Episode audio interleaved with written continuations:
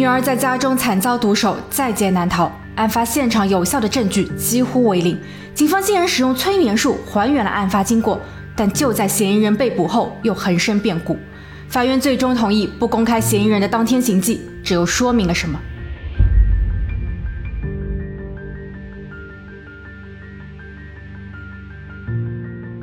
？Hello，大家好，我是葛林毅。今天的故事发生在二零零八年九月十一日。当天上午，母亲丹安心情愉悦，因为即将成年的女儿布雷特尼在不久前与她约定，在当天的中午共进午餐。丹安已经好久没有同女儿一起坐下聊天吃饭了，她抓紧时间赶完了手上的工作，在十一点四十五分开车驶入了自家的院子。他发现女儿的车已经停放在家中，想必她已经从图书馆回家。他有说过，白天他会去到图书馆借一些书籍和 CD。丹安拿着钱包和钥匙下车后，走向正门。他看见女儿的红色框架眼镜被扔在了前廊上，感觉有些奇怪。他转动了手上的钥匙，打开门的同时，也进入了一场漫长的噩梦。女儿的脑袋耷拉在了楼梯底部，血流不止。她急促而又沉重地呼吸着。正当戴安不知所措时，他突然发现到家中还有一个陌生男子，他正拿着铁锹，眼睛直勾勾地盯着戴安。突然，男人丢下铁锹，跑进厨房，戴安紧随其后。但他很快意识到，男人已经在厨房的刀架上取下了最大的那一把。他高举菜刀冲向戴安，嘴里喊着：“下一个就是你！”戴安一边尖叫，一边拼命地逃生。一位邻居听到了戴安的尖叫声，他看见了上气不接下气的戴安，询问道：“发生了什么？”丹安已经恐慌到无法正常表达，他指了指房子，说了“凶手”两字。好心的邻居陪同丹安返回到了屋内，此时的屋内只剩下了奄奄一息的女儿。几分钟后，警员和救护车陆续抵达，他们将女儿布雷特尼抬上了救护车，丹安紧随其后。救护车一路狂飙，而布雷特尼的状况也愈发糟糕，特别是她的头部伤势严重。当抵达医院时，经验丰富的医生十分震惊。他认为布雷特尼能够支撑到医院已经是个奇迹。CT 扫描显示，他的颅内压很低，头部有多处水肿，他已经失去了意识，生命的迹象也在慢慢消退。医生说，现在只能采取一些激进的手段，但即便是这样，依旧无法确保能够将他挽回。丹安没有多说什么，他只是麻木地在一张张病危通知书以及安全告示上签字，他别无选择。当医生正在全力抢救布雷特尼时，警员将戴安带到了一个安静的办公室。戴安很清楚自己必须理清思路，将所知道的一切告诉警员，帮助警员尽快逮捕罪犯。他说：“当自己开门进屋后，门口散落着图书馆的一些书和 CD。再往里一点，女儿躺在了地上一动不动，她的钱包就放在她的身边，周边一片狼藉。有个陌生男子站在了那里，他褐色的眼眸中没有任何的惊恐。”他是一位身高在五尺七到五尺九之间的白人青年男子，扎了个小辫子，但自己并不认识他。警员根据戴安所说的合成了一张样貌图，并立即发送给了媒体，向大众开始搜寻。戴安接受完审讯后，立马返回到了女儿身边，他害怕就此失去女儿。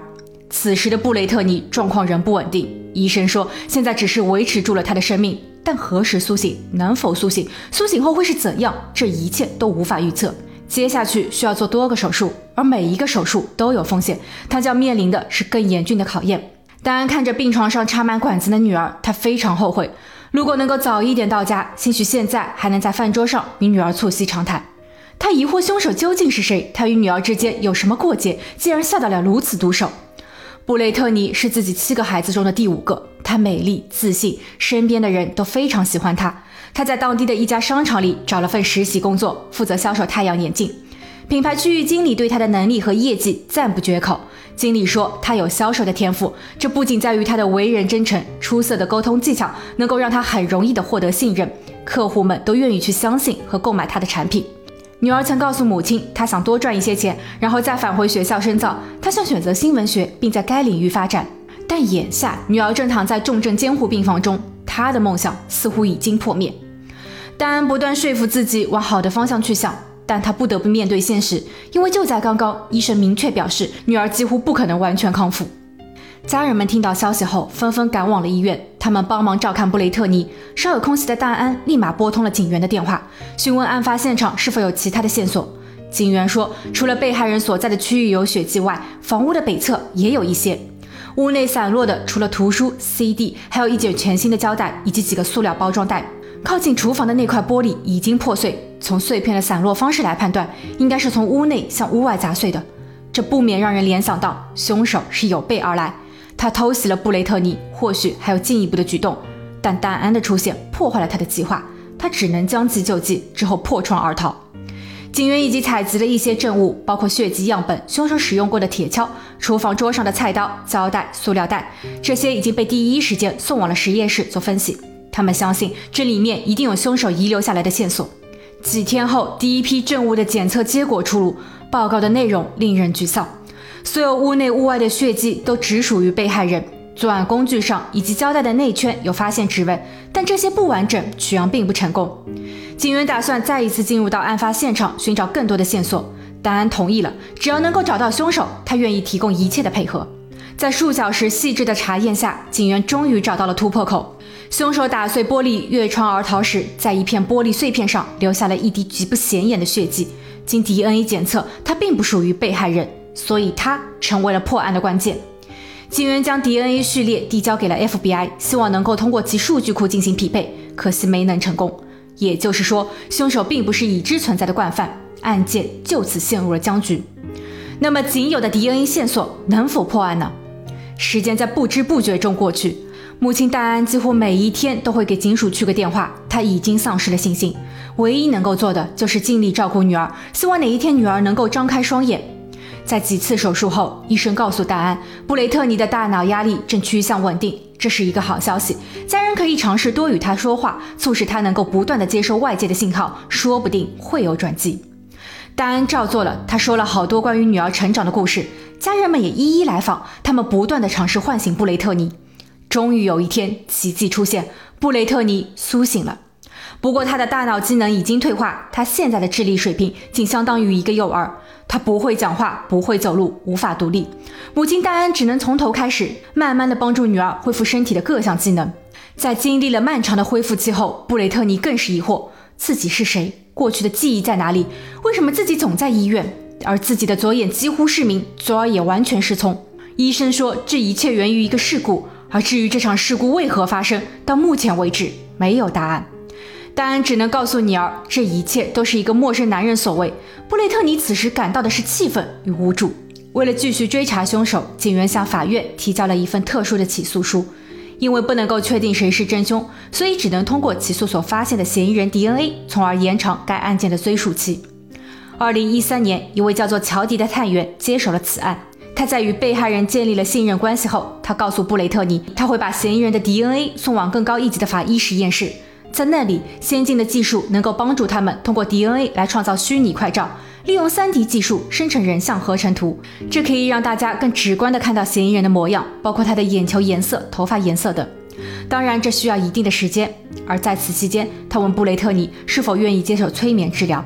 在一个专业医师的帮助下，使用催眠的手段挖掘大脑深处的潜意识。不过，整个过程并不简单，这段记忆太痛苦，被害人需要有一个强大的心理去接受它。布雷特尼不假思索地点了点头。他告诉探员，这些年来他经历了太多的挫折，前前后后不下二十次的手术，幼儿的智力，异样的目光，自己依旧很坚强，甚至进修完了大学课程。他认为自己的人生可以重新开始。当然，他始终想要追求真相，这是自己的权利。同时，他也想让母亲安心，因为母亲在事发后一直处于紧张忧心的状态。他质疑身边的每个人，甚至是父亲。就在案发六年前，他与父亲离婚。后来，父亲的经济状况不佳，他怀疑是父亲雇人作案。当然，对象不是女儿，而是自己。虽然后来证实这些都是他的假想，但久而久之，他的心里已经发生了质的变化。他会一直盯着经过他身边的每一个陌生男子，小心谨慎地提防着，不再有安全感。布雷特尼希望能够真凶归案，母亲的心病能够痊愈。不久后，一位训练有素的催眠师给布雷特尼进行了治疗。因为涉及到了案件，催眠师还特意对全程进行了录像。他语音平扬，语义单调，在重复多遍后，成功的将布雷特尼带入到了一种特殊的意识状态。布雷特尼开始不自然的颤抖。催眠师步步深入，在他的记忆深处挖掘了更多的细节。在经历了长达两小时的催眠后，记录本上写下了这些信息：我不知道他是谁，但他很高，是浅色肤质，他的头发竖立着，肌肉很发达。他伤害了我之后，我看见了妈妈，他可能对我妈妈下了手。探员乔迪邀请了警局的制图师，根据布雷特尼所描述的，重新创建了人像草图。布雷特尼看着成品后说：“这个人看起来很熟悉，自己可能与他认识。”经过了这次的催眠，似乎他想起了很多东西。其后的很长一段时间内，他提供了多个名字，虽然没能理清思路，但是他似乎觉得这些人与自己有着千丝万缕的联系。他将这些名字都告诉了探员乔迪，乔迪一一探访，试图找到关于凶手的任何线索。如果布雷特尼提供的名字属于男性，乔迪还会向他们索要 DNA，以便排除嫌疑。二零一六年十月，在事件发生的八年后，二十五岁的布雷特尼在教堂中做礼拜，突然间，他感觉到了异样的恐惧，他跑出了教堂，直冲母亲家。他告诉戴安是贾斯汀，贾斯汀强迫自己进屋，自己奋力反抗。随后，贾斯汀手中的铁锹挥向了自己。戴安给女儿倒了一杯水，让她镇定。随后，他们给探员乔迪打了电话。布雷特尼说，贾斯汀是自己的客户，他经常去逛商场，一逛就是一个多小时。每一次，他都会与自己问好。在自己闲暇时，贾斯汀会主动上前搭讪。案发那一天，他有去到过商场与自己闲聊。他知道自己接下去会去到妈妈家。探员乔迪很快调阅了贾斯汀的档案，虽然他的记录很干净，仅在2006年因为一次酒驾被捕，但乔迪还是留意到。他之前有被举报过侵犯他人，只是后来受害者没有追究。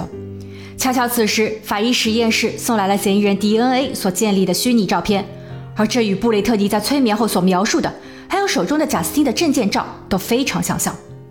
乔迪立马驱车赶往了贾斯汀的家，贾斯汀正穿着浴袍在自家的车库前。乔迪问能否就布雷特尼一案向他了解情况，贾斯汀没有慌张，他将乔迪带入了自己的房屋。他告诉乔迪，自己对布雷特尼的印象不深，在商场里见到过他几次，但自己并不清楚他的住址，也从来没有去到过他家。他听说了布雷特尼的遭遇，自己很是难过。乔迪询问贾斯汀能否提供自己的 DNA，贾斯汀犹豫了一下，他说他需要一定的时间去考虑，之后他会联系乔迪，但乔迪始终没能等到任何信息。一周后，乔迪坐不住了，他安排了特警秘密跟进，他们暗中尾随了贾斯汀。在他进入到麦当劳就餐离开后，警员取回了贾斯汀使用过的咖啡杯。经过检验，咖啡杯上残留的 DNA 与案发现场的完全匹配。二零一七年，贾斯汀被捕，他要求见律师。在律师抵达前，乔蒂将布雷特尼治疗时期的照片摊在了他的面前。他表示，贾斯汀可以不做任何的解释，只要他看一看受害者的经历。他提问说：“作为四个孩子的父亲，他是否深爱着自己的家人？”那么，如果他的挚爱受到了伤害，他会有何感想？贾斯汀将这些照片推开，他低下了头。在整个事件发生的十年后，二零一八年七月，布雷特尼及家人将贾斯汀告上了法庭。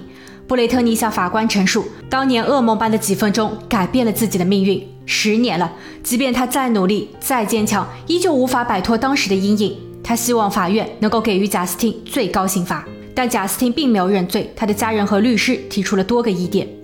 首先，他们认为贾斯汀的犯罪动机不足；其次，布雷特尼的头部有受到过创伤，用催眠治疗所得出的结果不一定准确；再者，现场发现的直接证据太少，仅凭一滴血迹就断定贾斯汀涉案有失公平。这滴血是在屋外的玻璃片上所发现的，但屋内的玻璃片以及屋内所有的证物上都没有检测出贾斯汀的 DNA 或指纹。你可以说他在那里出现过，但他不一定就是罪犯。最后，当年母亲戴安与凶手有过一面之缘，他很肯定地说，凶手的眼睛是深褐色的，凶手穿着短袖 T 恤，其他的没有特别之处。